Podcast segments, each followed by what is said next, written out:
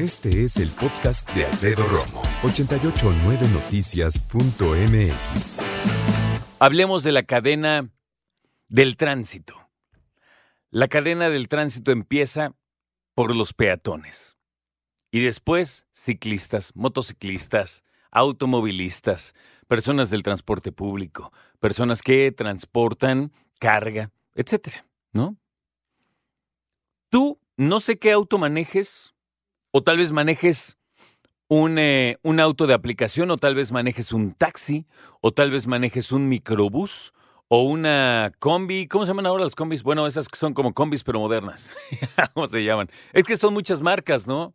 Casi todas asiáticas, por cierto. Pero bueno, esas. Tal vez manejes eh, un camión del transporte público, tal vez manejes un camión de carga, tal vez... ¿Cuál es el, el transporte si el medio de transporte más grande que has manejado. Yo una vez manejé un microbús, pero cerrado, como de carga. Está choncho, ¿eh? Es padre, la verdad es padre.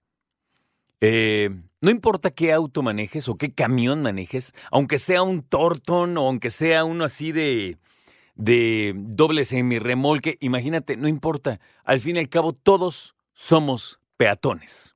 Primero que nada, y en todo momento, todos somos peatones. Y yo creo que somos unos pésimos peatones. Oye, la neta. La neta creo que como peatones crees que puedes hacer lo que tú quieras. Una vez llegó un amigo. Conoció Canadá antes que yo. Y le dije, ¿cómo te fue? Bien, bien, no, sí, fíjate que padrísimo así es. Nada más que, ¿qué? Me levantaron una multa y yo, ¿qué? ¿Manejaste? No, caminé. Y entonces, me crucé la calle en donde no debía. El policía me dijo, venga para acá, tome su multa, que le vaya bien. Por cruzarse en medio de la calle y no en cualquiera de las esquinas. Para eso están las cebras, le llamamos cebras a los cruces peatonales en donde están marcadas con líneas blancas, pero al ser el asfalto casi siempre negro, parecen líneas de cebra, pues por eso le llaman así, ¿no?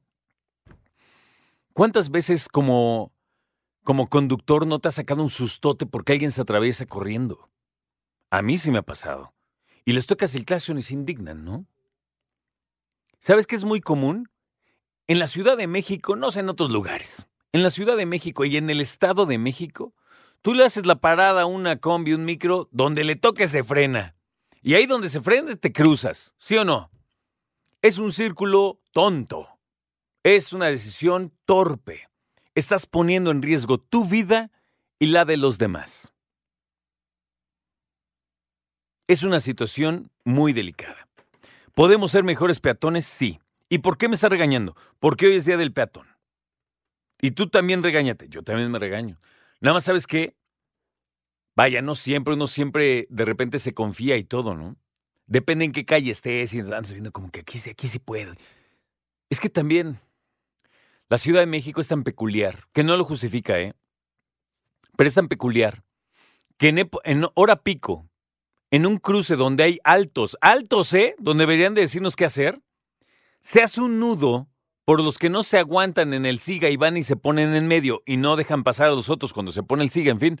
Entonces los peatones se cruzan por donde quieran porque siempre hay una torón vial. Y en ese sentido, ya te digo, pues la cosa es muy compleja porque cada quien hace lo que quiere. Tanto los automovilistas se cruzan cuando no tienen que, los otros automovilistas que se enojan. ¿Sabes?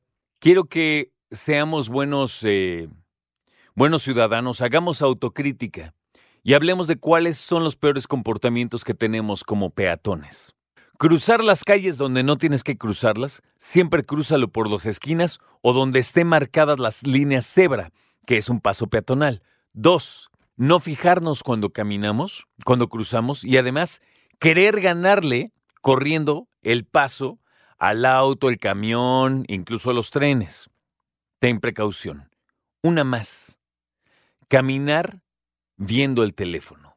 Esa es la peor, porque no sabes la cantidad de accidentes que se han generado por eso.